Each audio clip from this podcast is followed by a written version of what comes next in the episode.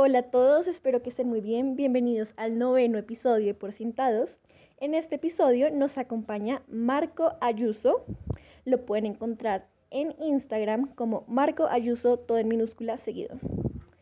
Él ayuda a las personas a encontrar su pasión y a emprender. Y en este episodio estaremos hablando sobre eso, cómo podemos encontrar lo que nos apasiona, cómo dedicarnos a ello y cómo tener un propósito de vida.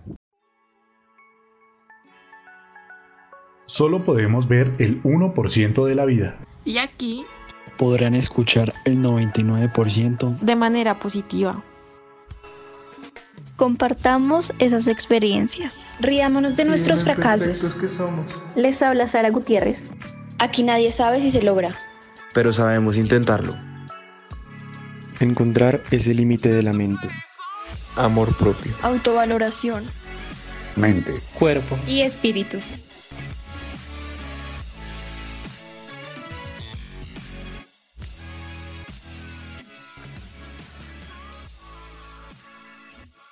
¿Cómo estás, Marco? Bienvenido. Muchas gracias por estar en este episodio conmigo. Muy bien, Sara. ¿Tú qué tal? Yo encantadísimo. Gracias por la invitación. No, a ti muchas gracias. Eh, bueno, como tú sabes, como te comenté antes, vamos a hablar sobre el propósito y sobre hacer lo que nos apasiona en la vida. He estado viendo tu contenido y todo lo que compartes y realmente lo admiro mucho. La primera pregunta que tengo para ti es, ¿cómo primero, cómo decidiste que en lo que te querías dedicar el resto de tu vida era ayudar a otros a encontrar su pasión? Ok, ¿quieres la, respuesta corta o la respuesta larga? Como quieras, realmente podemos tomarnos el tiempo que quieras. Mira, este, realmente yo, yo creo que más bien es, ha sido para mí un proceso, ¿no? Eh, hoy me dedico a esto. Eh, eh, una parte importante para mí es, es, sentir que lo que hago importa y que tiene un impacto en la vida de los demás. No sé si va a ser así siempre, pero al menos eh, desde hace unos años para acá, yo estudié, eh, bueno, durante mucho tiempo hice lo tradicional, ¿no?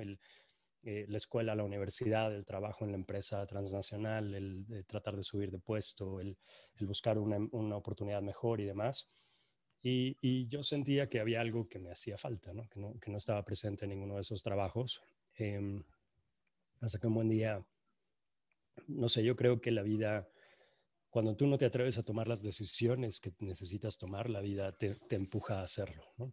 Y, bueno, afortunadamente, y esto sí agradezco a la vida, nunca haber sufrido eh, ninguna situación grave ni crítica, pero, pero mi eh, insatisfacción e infelicidad era tal que un buen día eh, camino a la oficina, hice tres horas y media en un trayecto que normalmente me, lleva, me llevaba 40 minutos en, la Ciudad de México. Y pues eso fue para mí como el, no sé si el momento crítico, ¿no? el momento en el que se derramó el vaso y para mí dije, basta, yo no me veo haciendo esto el resto de mi vida, necesito cambiar. Y eso fue en el 2006. ¿no? Y e inicié, consecuencia de eso, un proceso de, de decir, bueno, ¿y, y, qué me gusta? ¿no? ¿Y, qué, ¿Y qué me apasiona? ¿Y qué es lo que quiero hacer? Y a través de una herramienta que se llama el test de la pasión fue que definí, em, me gusta mucho utilizar la palabra descubrir en el sentido de que nuestras pasiones creo que están cubiertas eh, por creencias, por miedos, por inseguridades, por ideas que la sociedad nos ha instalado, nuestros padres, etc. Y, y, lo que nos toca hacer es descubrirlas precisamente, ¿no? quitar todo esto que no nos deja verlas y, en este proceso, que es un proceso súper simple para definir tus cinco pasiones en la vida, eh, la 1, la 2, la 4 y la 5 estaban bien, pero la 3 eh, para mí no estaba presente. Estoy hablando del 2012 ya, incluso ya trabajando en mi proyecto, teniendo una empresa y demás. Yo seguía sintiendo que había algo que me estaba haciendo falta. Y, y, esa 3 era eso, ¿no? Sentir que lo que yo hacía cambiaba la vida de las personas. Y fue como si no sé, como si se abriera el cielo y un rayo de luz me iluminara y dije, ok, por aquí, por aquí va, ¿no? ¿Qué voy a hacer? No sé, pero ya sé que lo que voy a hacer tiene, tiene que estar alineado con eso, con ayudar a los demás. Wow, qué chévere. O sea, hay muy poca gente que decide que es su pasión o dedicarle la vida a los demás, ayudar a los demás. Y creo que eso es lo que más hace sentir a uno realizado, ¿no? Poder impactar en la vida de los otros. ¿Sabes qué pasa? Que yo creo que sí, que efectivamente el propósito tiene que ver con, con alguien más, ¿no? Eh, La pasión es un proceso interno, pero el propósito ya se trata de poner esas pasiones al servicio de los demás. Y pues sí, la verdad es que es bien bonito. ¿no? Es, eh, yo creo que es una forma, no sé, una forma muy conectada con nuestra esencia, muy auténtica de vivir cuando, cuando te pones al servicio de los demás. Sí, claro. La otra pregunta que tengo es cuál es la diferencia entre pasión y propósito, porque a veces nos fluyen las cosas que nos, que nos apasionan que no nos apasionan, somos buenos en esas cosas y parece que ese es nuestro camino. Pero las que me apasionan, no me fluye, siempre pasa algo que se interpone que falla entre ese camino. ¿Está ahí la diferencia entre propósito y pasión o cuál es la diferencia? Sí, digo, y, podríamos meter ahí cosas como talento, ¿no? o misión, o vocación, ¿no? Y hay, muchas palabras que, que, se utilizan como sinónimos. A mí en lo particular no me gusta, me causa un poco de, de, de no sé, no, no, no, me gusta que se utilicen como, como, sinónimos o intercambiables, porque la verdad es que no lo son. Y creo que eh, e, ese, el hecho de que las usemos así como sinónimos, a mucha gente es lo que la tiene confundida, ¿no? Porque dicen, bueno, propósito y, y pasión, y, pero bueno, podrían no ser cosas distintas. Propósito, si lo buscamos en el diccionario, es la razón de existir de algo, ¿no? Eh, y eso tiene que ver con mi pasión. Y luego, eh, a, mí me, a mí me pasó, ¿no? Yo yo en la escuela siempre fui buenísimo para las matemáticas y las ciencias y todo eso. Yo no lo sufrí, ¿no? La mayoría de, los, de mis amigos lo sufrían. Yo nunca lo sufrí. Siempre se buenas calificaciones. Y todo el mundo asumía pues que yo iba a ser ingeniero. ¿Por qué? Porque mi talento estaba en eso, pero, pero mi pasión no estaba ahí. Mi pasión estaba en hablar en público, mi pasión estaba en los escenarios, en el teatro, en la actuación. Entonces, eh, creo que, creo que sí tenemos que, buscar eh, una vida que nos, que de alguna manera combine todas estas, entendiendo que el propósito es la razón de existir, ¿no? Y esto, bueno, nos podemos meter ahí y hablar 24 eh, horas seguidas, al menos yo podría hacerlo, de lo que es el propósito y cómo lo entiendo. Eh, pero la diferencia es, es, clara, ¿no? O sea, puedes tener un propósito que es tu razón de, de, existir, o tres, de hecho, así es como yo lo veo. Eh, tres propósitos distintos eh, y tu pasión es aquello que es esencial para ti, porque también si pensamos en la pasión solamente como aquello que amas hacer, hay un problema de fondo en esa definición y es que nuestra vida, eh, pensando en la pasión como eso, va a estar limitada por el contexto en el que hemos crecido. O sea, hay miles de actividades que no forman parte de nuestro contexto social, cultural, y, por el simple hecho, no sé, de estar al otro lado del mundo de donde se practica eso, y entonces eh, estás limitado y, eso jamás va a ser tu pasión porque, pues porque, porque no, porque no forma parte de tu experiencia previa o no tiene forma de formar parte de tu experiencia. Entonces, eh, la verdad es que eso es muy limitado y eso también te lleva de pronto a, yo no sé si tú lo has experimentado, Sara, pero yo creo que mucha gente lo hemos vivido, cuando te gusta algo y deja de gustarte. Sí, claro que uno Entonces, son autosabotajes también, porque uno dice como, no, lo intenté, pero no pude, voy a buscar otra cosa. Y uno se la pasa saltando de cosa en cosa y realmente es la mente de uno que lo está autosaboteando. Es, es la mente, pero también es cierto que, vamos, los seres humanos somos tan complejos que esperar que nos que amemos algo desde los 17 años que tienes que elegir una carrera hasta los 70 que te retires es es irreal, ¿no? Yo creo que la gran mayoría de las personas no lo hace y no lo vive de esa manera, son muy pocos. Y esos pocos son los que destacan, ¿no? Son los personajes que cambian el mundo, que, que no sé, los Elon Musk, ¿no? Los Steve Jobs o las Madres Teresa. Y, y, cuando tú dices, es que yo no tengo nada que me haga sentir así, pues te sientes que, que hay algo mal contigo y, y no. O sea, la verdad es que la pasión puede evolucionar junto contigo, puedes tener muchas pasiones, pueden cambiar, pueden dejar de serlo, entonces, creo yo más importante que saber que te apasiona es que tengas esta capacidad en cada etapa de tu vida de conectarte con aquello que amas y de combinar talentos y de combinar experiencia, de combinar, eh, no sé, propósito y vocación y lo que como quieras, ¿no? Todas estas, todas estas definiciones a final de cuentas sí tienen una cabida en nuestra vida. Eh, o sea que según tú, tú crees que el propósito, es que yo soy una persona de fe, yo creo que cada alma viene con un propósito. ¿Tú crees que entonces no está marcado por las experiencias, por, la, por el entorno que uno tiene? ¿O sí? O sea, hay como ese duelo. Al fin, como que no te entendí. ¿Tú crees que es del alma entonces el propósito o según las experiencias y el entorno? Yo creo que en realidad tenemos tres tipos de propósitos. ¿Cuáles? Eh, Uno es el propósito que todos compartimos por el simple hecho de ser seres humanos, independientemente del país en el que nacimos, de la religión que, profesamos, del, no sé, el estrato socioeconómico, las oportunidades, etcétera.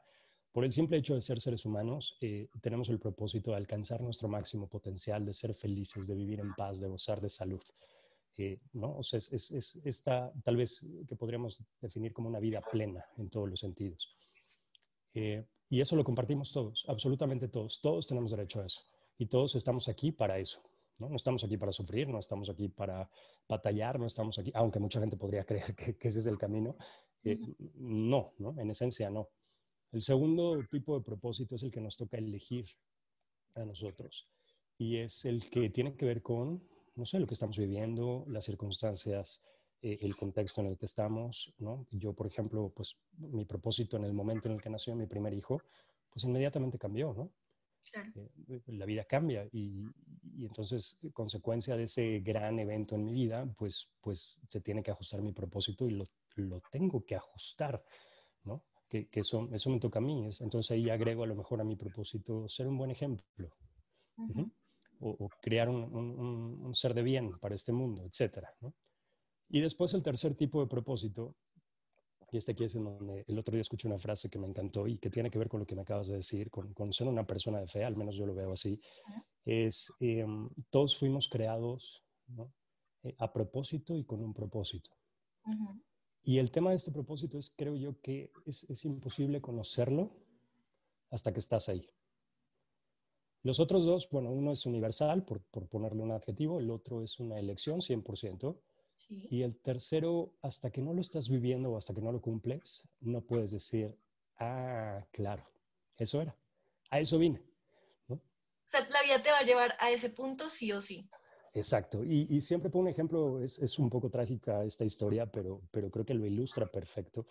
Eh, en, en, el 2017, más o menos en estas fechas, mientras grabamos este episodio, tuvimos un sismo muy grande en, en el centro del país, en, el, en, el, sur del país, en México.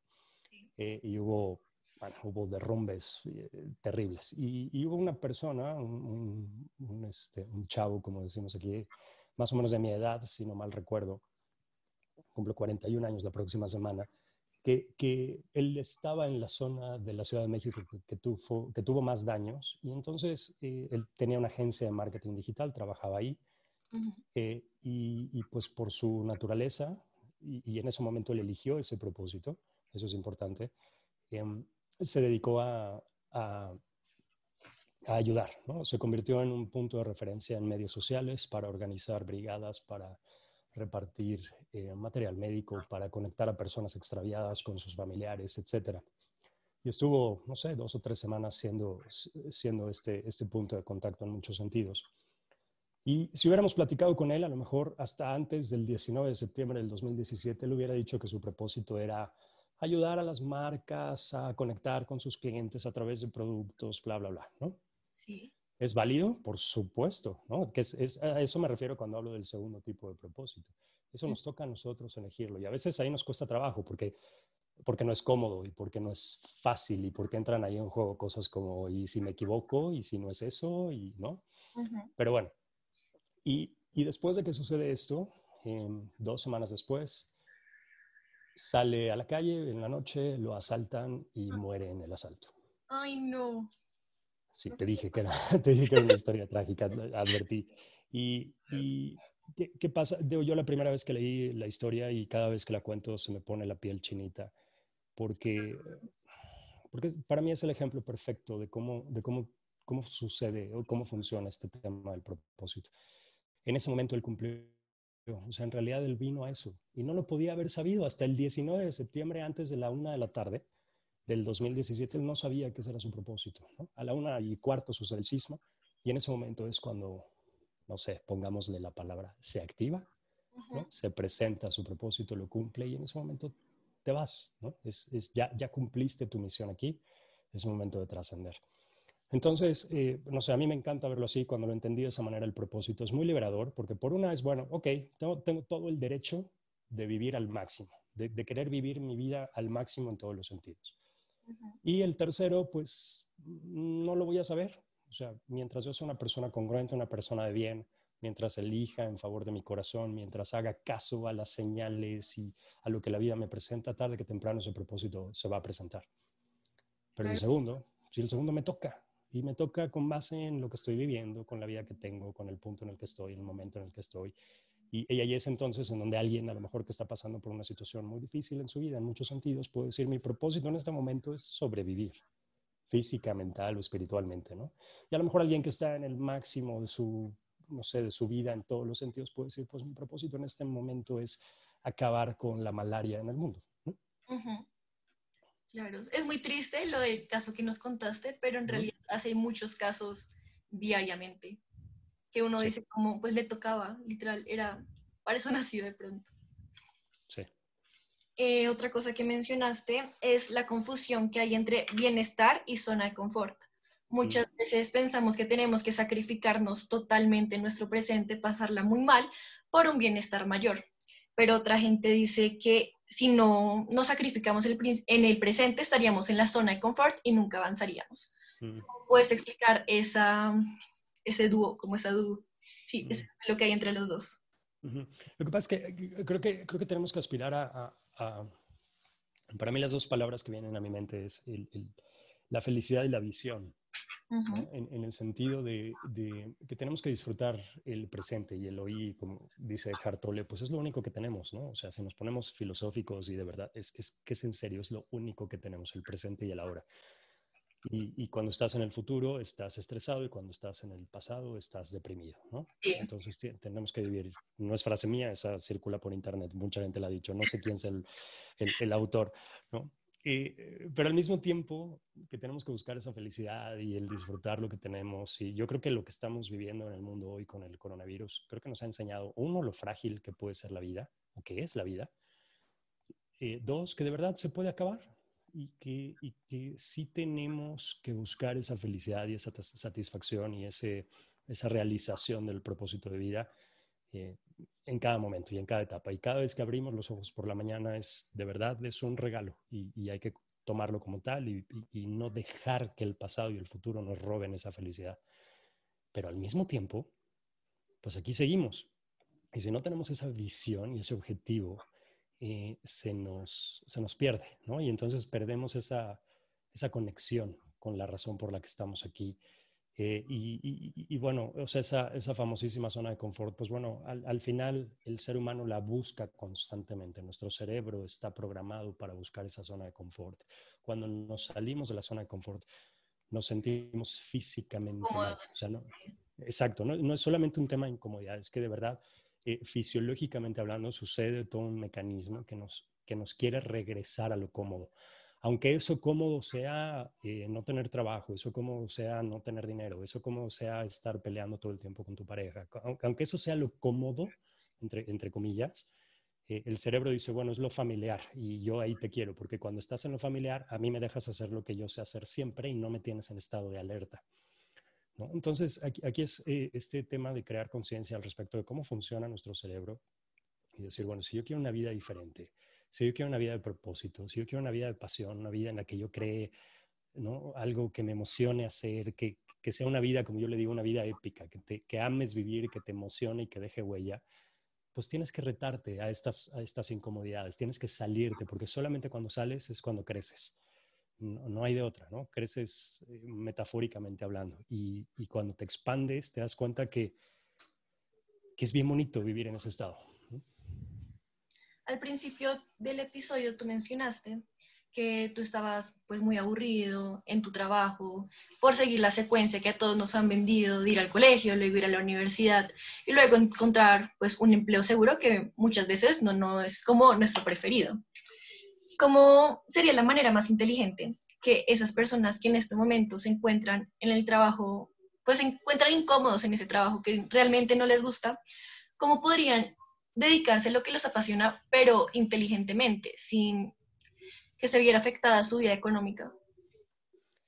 Eh, mira, hay, muchos caminos, ¿no? Hay, hay tantos caminos como personas, pero lo primero, y aquí es donde a veces a la gente no le gusta mucho mi respuesta, es que mientras tu atención esté en lo que está mal en tu vida, sí. Em, lo único que vas a hacer es, es perpetuarlo, ¿no? Porque así funciona nuestro cerebro. Es como el ejemplo perfecto de esto es cuando tiene un, tiene un nombre esta, esta, esta manía. Cuando tienes a una persona al lado que hace mucho ruido mientras come o mientras respira y te molesta, y, cada vez que lo hace, este, quieres darle un zape y, quieres tú este, desaparecer al instante de ahí. El problema es que, y, quien lo haya experimentado, es, es, es, gracioso al mismo tiempo que de las cosas más molestas que puedes vivir. Pero entre más atención le pones, más ruido hace, ¿no? Y, más evidente es lo que está, ay, la persona, ay, la quieres ahorcar, ¿no? Total. Sí. Cuando, estás así con tu trabajo y cuando llegas al punto, y lo sé porque yo lo viví, lo sé porque me lo cuentan todos los días, no soportan al jefe, no soportan la empresa, no soportan a la señora de la cafetería, no soportan el estacionamiento, no soportan, o sea, bueno, pues entonces lo que dice tu cerebro, eso es lo que quieres, o sea, me estás diciendo que lo que quieres ver es eso, que, que está mal, que no funciona, que no te gusta, perfecto, yo te lo, yo te lo pongo enfrente. Eh, esta es la razón, o sea, e, es lo mismo que cuando nos sucede, lo que nos sucede cuando estamos, que queremos algo, comprarnos algo, una prenda, un carro, un gadget, lo que sea, y lo queremos tanto que lo vemos todo el tiempo allá afuera. No es, eh, eh, digo, no es, no es coincidencia, es, es, un mecanismo que se llama sistema de activación reticular que tenemos en nuestro cerebro, que funciona a base de prioridades. Y cuando tienes claras esas prioridades, las busca allá afuera. Entonces, em, por eso es que empezamos a ver información de lo que traemos en la mente de lo que, de lo que estamos pensando. No es magia, ¿no? Y también Entonces, encamina la ley de la atracción, ¿no? Ándale, digamos que esta sería como la explicación este, mundana de, de, la ley de la atracción, ¿no? Eh, no quiero decir que no exista la, parte, la, otra parte, pero digamos que esta sería una de las razones por las que, por las que funciona, ¿no? Es como que eh, eh, no es que sea insisto, no digo que no, que no, que no sea la parte, pongámosle la etiqueta mágica, sino que pues cuando lo tienes en tu mente todo el tiempo, todo el tiempo, todo el tiempo, estás pensando en... Lo vas a buscar, claro. Eh, lo vas a ver allá afuera, ¿no? Entonces, si estás viendo, no soporto al jefe, no aguanto la empresa, me están explotando, la comida es horrible, el lugar está tal, ¿no? Te tengo el tráfico y tengo ta, ta, ta, ta, ta, pues tu mente lo que dice, ah, perfecto, yo te enseño todo lo que no te gusta. Entonces, lo primero que tenemos que hacer es eh, agarrarle el gusto a aquello que tenemos, que no sea necesariamente lo que en donde nos veamos en el futuro. Ah, vuelvo al tema de la visión. A lo mejor no es la visión que queremos para nosotros, pero es lo que tenemos en el presente. Y a veces eso es lo que nos puede dar para pagar la renta o pagar los gastos o, ahorrar para emprender. ¿no? Eh, esa, es, esa, es, una. Y la otra es, eh, hay, dos, hay dos formas de hacer esto. Y es como si hubiera una, una piscina, ¿no? una alberca de agua fría, helada. Eh, yo creo que todos en algún momento hemos nadado en una alberca fría. Eh, para, para meternos ahí, tenemos dos opciones. O nos metemos poco a poco o nos metemos de una sola, ¿no? Y hay quien dice, no, yo, yo, yo prefiero con primero el dedito, luego el otro dedito del pie, luego el otro dedito, luego ¿no? el pie, luego el talón, luego la pantorrilla, y así van poquito a poquito y se tardan 40 minutos en entrar a la alberca fría. Ya vemos los que somos... Pues, una, dos, tres, vas. ¿Quién está bien? Los dos. Exacto, o sea, lo que te funcione, ¿no? El tema es no te quedes fuera de la alberca. Y, y, haz un plan y define qué es lo que, en qué momento vas a salir, qué es lo que necesitas, porque a lo mejor, a lo mejor no es dinero lo que necesitas, a lo mejor es apoyo de la familia o a lo mejor es ciertos conocimientos. Entonces, si no te sientas a definirlo, a em, empezar por esa visión clara, decir, este es el tipo de vida que quiero tener, este es el tipo de trabajo o este es el tipo de negocio, ¿Qué necesito para tenerlo? Al menos desde donde estoy, ¿qué creo que necesito para poder tenerlo? Y empezar a trabajarlo. ¿Tú crees que, pues tú mencionaste un poco este tema ahorita en otra pregunta, pero crees que todos podemos vivir de lo que nos apasiona o solo los que mejor lo hacen? Como dijiste un ejemplo, digamos, los jugadores de fútbol solamente viven del fútbol, pues los famosos, los que realmente se encargaron a dedicar la vida a eso. Mm. Eh, más que, más que los mejores, yo te diría, Sara, son los que tienen la mentalidad correcta. Y que a lo mejor se traduce, o lo, evidente para nosotros es que son los mejores, entre comillas. Sí. Eh, por ejemplo, yo, yo, no soy muy aficionado al, al, fútbol, pero sí soy aficionado del tenis. y, y, ahí sucede algo muy curioso y que en una de esas es lo mismo que sucede en el fútbol. En el tenis hay un ranking mundial, ¿no? en donde todos los jugadores que están afiliados a la Asociación de Tenistas Profesionales participan. Si alguna vez han jugado un partido profesional, están en ese ranking, en el lugar 100.000 si quieres, pero ahí están. ¿no? Eh, en el momento en el que llegan al top 100, ¿no? ya estamos hablando de la verdadera élite del deporte. estamos diciendo que son los 199 jugadores, mejores jugadores del mundo. Pero lo que poca gente sabe es que en realidad, aunque estén en el 99 o en el 80 o en el 60, todavía no pueden vivir del tenis. Más o menos cuando llegan al top 30 o al, al, top 20 es cuando pueden vivir del tenis y cuando llegan al top 10 pueden vivir muy bien del tenis. Sin embargo, si tú ves la capacidad técnica, la capacidad física, el talento para jugar tenis, del 1 comparado con el 50 o con el 100, las diferencias son mínimas. Si los pones a pegar pelotas, van a ser lo mismo. Tienen la misma capacidad de, los tiros. digamos ahí. Exacto. Pero lo que no tienen igual es la mentalidad. Y eso se ve en los momentos clave, en el partido difícil, en el punto en contra, en el contrario que te molesta y que está haciendo algo que te está sacando de balance, en el abucheo de la gente, en el estadio a reventar. Y ahí es en donde está la mentalidad. Y esa es la diferencia entre Djokovic, Federer y Nadal y los otros chicos que de pronto llegan al 80 o 90 y se regresan al 120 y 150, ¿no? Y, de ahí para abajo. Si lo llevamos al resto de la vida, y seguro aplica en el fútbol y aplica en todos, no es, no es cuestión de talento ni es cuestión de ganas. De verdad es cuestión de mentalidad, es cuestión de los programas mentales que tenemos, porque esos son los que nos hacen eh, ver el mundo de cierta manera, actuar, comportarnos de cierta manera y por lo tanto tener los resultados que buscamos. ¿Y, a qué me refiero con esto? Si yo tengo un programa súper común, en, por ejemplo, en tu país y en mi país, en donde, tenemos, en donde hemos vivido eh, situaciones de, narcotráfico y de delincuencia organizada y demás, mucha gente que tiene la creencia de que el dinero corrompe, el dinero es malo, y la única forma de ganar mucho dinero es si te metes en ese camino. No, no, no, yo no creo eso. Conscientemente dices que no crees eso. Pero hemos visto tanto, hemos escuchado tanto eh, de, esas historias que nuestro subconsciente, el programa es, yo no quiero mucho dinero porque eso me va a hacer destacar, me va a poner en peligro, me puede poner en peligro. Eh, me va, a hacer que la gente me señale. Quien no me conozca va a creer que yo soy un narcotraficante o que soy un delincuente. Y yo no quiero que piensen eso. Yo no quiero que mi familia corra peligro. Yo no quiero ser eh, grosero, déspota. Yo no quiero pasar por encima de las personas. Entonces, ¿qué hago? Mi comportamiento me lleva a rechazar el dinero. Así sea yo el más talentoso y apasionado y con un propósito, lo rechazo. ¿no? Y entonces, pues no puedo vivir de mi pasión porque tengo una creencia que no, que no apoya ese, ese proceso. Entonces, además de hacer lo correcto y además de tener una visión y además de trabajar y además de la parte de la dedicación y demás, que en Latinoamérica lo tenemos muy claro, somos muy trabajadores, eh, se nos olvida trabajar en la parte mental, en el aspecto mental, que ahí es donde está la diferencia. Es lo que más limita. Exacto. Y además, ese ejemplo me encantó porque uno lo ve en todas partes. Eh, voy a poner un ejemplo. Uno está en transporte público y se sube una persona cantando y tiene muchísimo talento, es impresionante. Aún más que muchos famosos que se ven en televisión, se ven en estados gigantes. Y sí, como tú dices, pues es toda la mentalidad. A veces culpamos en pues nuestro entorno, como no tuve los papás que ellos tuvieron, las roscas, los contactos, pero realmente si uno se pone pues a ver lo que uno está pensando, cómo podría ser, realmente sí son autosabotajes. ¿Tú crees que hay edad límite, una edad en la que sea demasiado tarde para encontrar nuestro propósito?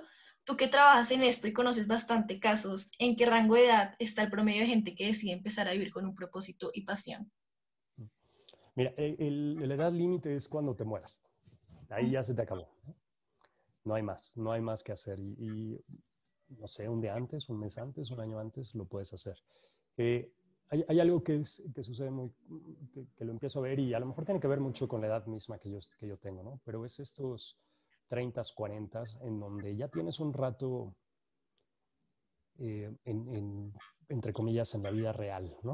O sea, ya tienes un rato trabajando, ya tienes un rato siguiendo el, camino que te dicen que tienes que seguir y de pronto empiezas a cuestionarte si realmente es esto lo que, de lo que va, ¿no? Y esto está documentado, esto no es, no es un tema nada más de la pasión, es, es esta crisis que empezamos a vivir en, en, la, edad ¿no? media adulta. Eh, yo creo que ahí es en donde viene gran parte del despertar y de la necesidad de buscar algo que nos guste, que nos apasione, un propósito, hacer algo que impacte en la vida de los demás, que, que es, porque también empiezas, es la edad en la que empiezas a, hacerte consciente que, que te vas a morir. ¿no? O sea, digo, todos lo sabemos, pero, pero te lo digo por experiencia, ¿no? Y cuando llegas más o menos a estos años es cuando empiezas a decir, efectivamente, o sea, sí me voy a morir y, y, por estadísticas ya voy como a la mitad de mi vida. ¿Y, ¿Y, qué he hecho? Esa es la pregunta. ¿Y qué he hecho? Entonces ahí es en donde viene el, el despertar. Y la otra es, como le decía yo al principio, cuando, la, cuando tú no te animas, la vida te dice, no te animas, pues ahí te va. Uh -huh. Y este es, digamos, pues es el camino rudo, pero, pero sucede, ¿no? Y son los divorcios, las, eh, los des, las despedidas del trabajo, eh, las enfermedades, las, exacto, ¿no? Que, que, no te toca de otra más que despertar o despertar. Y, y, bueno, pues no tenemos que llegar a eso, ¿no? Yo jamás he pasado por eso, como dije también hace ratito, pero, pero siempre he sido mucho de cuestionar y, y creo que la clave, una de las claves está en cómo nos sentimos por ahí decían que Steve Jobs se preguntaba todos los días, ¿no? Si lo que decía, lo que estoy por hacer hoy me emociona, ¿no? Y si eran muchas, muchos días consecutivos en los que decían no, hacía cambios, algo cambiaba en su vida.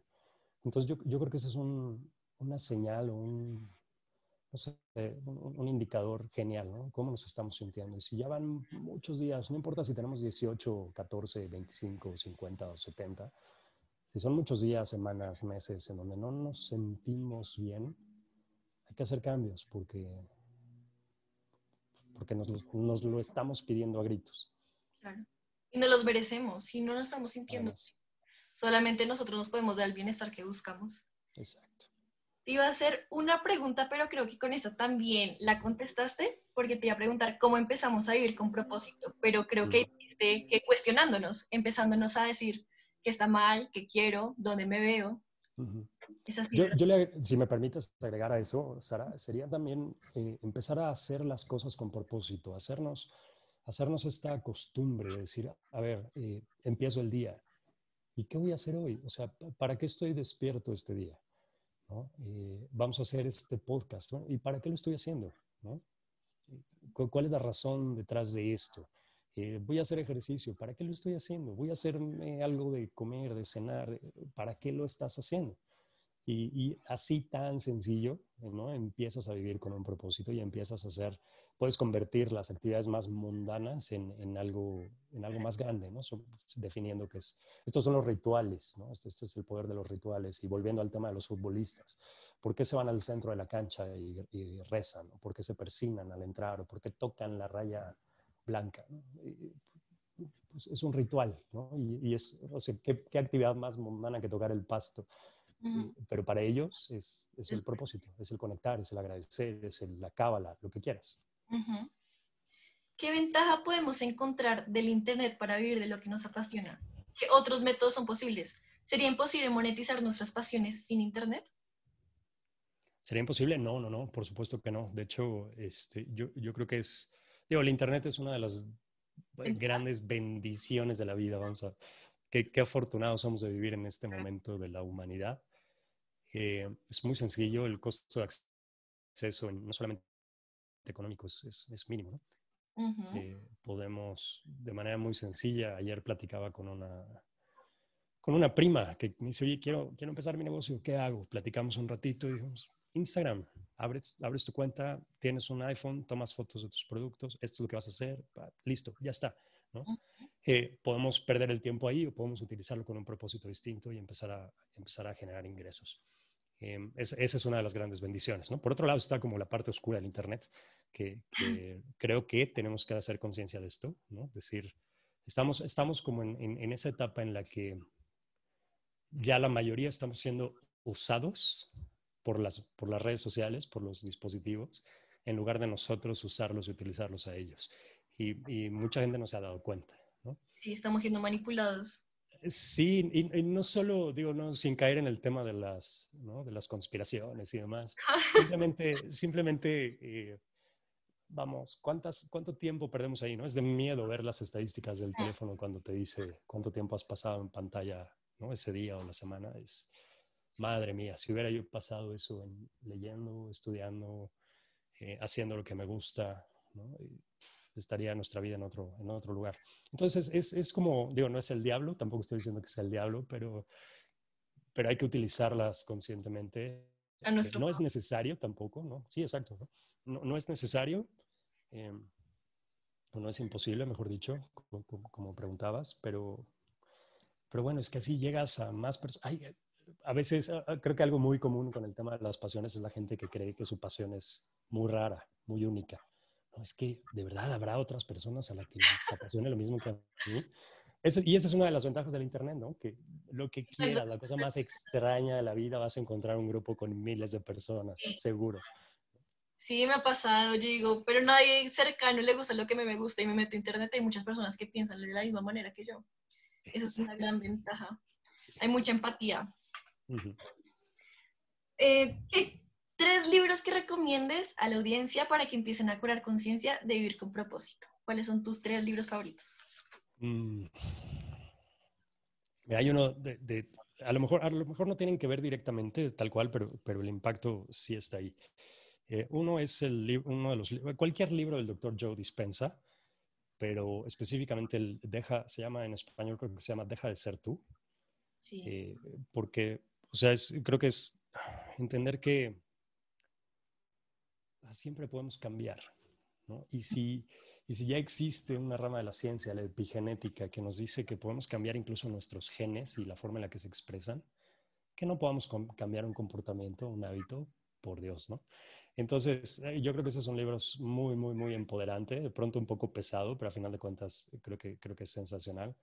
El otro es el libro de Vishen Lakiani, de El Código de las Mentes Extraordinarias.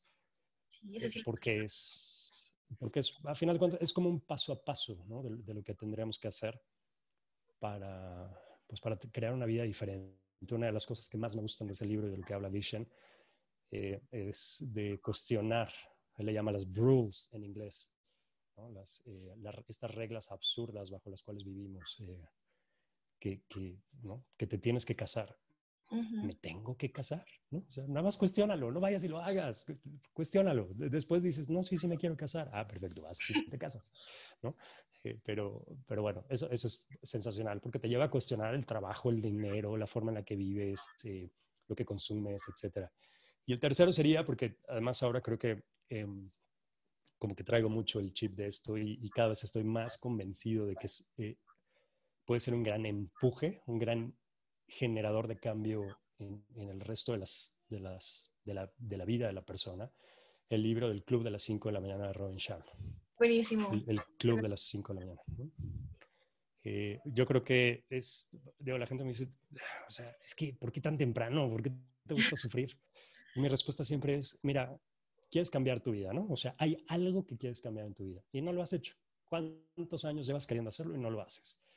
Eh, este es un tema de voluntad, es un tema de mostrarte a ti mismo que puedes hacerlo. Por supuesto que yo prefiero quedarme dormido. Por supuesto que rico. Además, de ahora aquí en México que empieza, mientras grabamos este episodio, empieza ya el frío.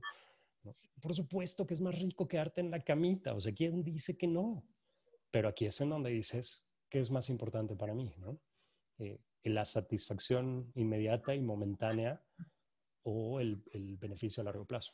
Y, y, cada vez lo veo más, ¿no? La gente que está conmigo en esta comunidad en la que nos levantamos temprano, la gente que se compromete de verdad y que lleva ya dos, tres, cinco semanas levantándose temprano, de repente me escriben y me dicen, mira, ya cambié de trabajo, tenía yo tres clientes, voy en once, ¿no? Wow. Ya pagué una deuda que tenía yo, ah, ok, y no es, o sea, es que no es que sea magia, es que simplemente empiezas a hacer lo incómodo, y cuando le dices a tu mente, o sea, es que no hay nada. Yo, dos cosas, levantarte a las 5 de la mañana y bañarte con agua fría, son de las cosas que te preparan mentalmente para hacer lo que sea necesario para hacer cambios en tu vida.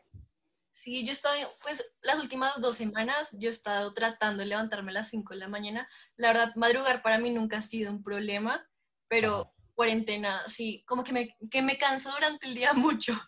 Un cambio difícil, pero realmente me gusta despertar, hacer ejercicio, luego tomar tiempo pues para meditar o para orar en mi caso, y luego tomar el, el, baño de agua fría, te despierta y empiezas el día con toda.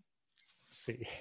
Después vienen pues los obstáculos, que no es como yo estoy cansada, pero es poco a poco. No estoy diciendo que lo haga todos los días, pero sí he tratado de hacerlo y sí, realmente es un bienestar muy grande. Así que es súper recomendado ese libro.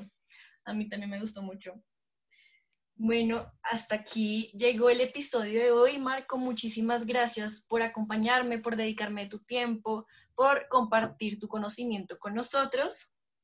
¿Cómo te pueden encontrar en redes sociales? ¿Qué, ¿En qué plataformas y en qué proyectos, qué proyectos te gustaría ofrecer? Claro, gracias, primero gracias por la invitación y por este tiempo. Me la pasé muy a gusto platicando de mi pasión. Eh, la forma más sencilla de encontrarme en este momento es en Instagram. Me encuentran como Marco Ayuso, tal cual. Em, y, bueno, ahí se pueden enterar de todo lo que estoy haciendo, de este tema del club. No le llamo, yo le llamo Mañanas Poderosas a esto de levantarnos temprano. Eh, lo he hecho así desde hace muchos años. Y, bueno, ahí comparto de pasión, de propósito. Hago lives todos los miércoles eh, por la nochecita. Eh, voy a empezar a hacer unos lives sobre emprendimiento, sobre cómo monetizar tu pasión todos los días por las mañanas. Entonces, bueno, pero ese es el, el, mejor canal para estar al pendiente de lo que estoy haciendo. Listo, muchas gracias, Marco. Nos vemos en otra oportunidad. Estaré pendiente de todos tus lives y de todo tu contenido. Muchísimas gracias. Gracias. Recuerden que pueden seguir a en Spotify, Apple Podcast, Google Podcast y en Breaker para que no se pierdan de ningún episodio. Chao.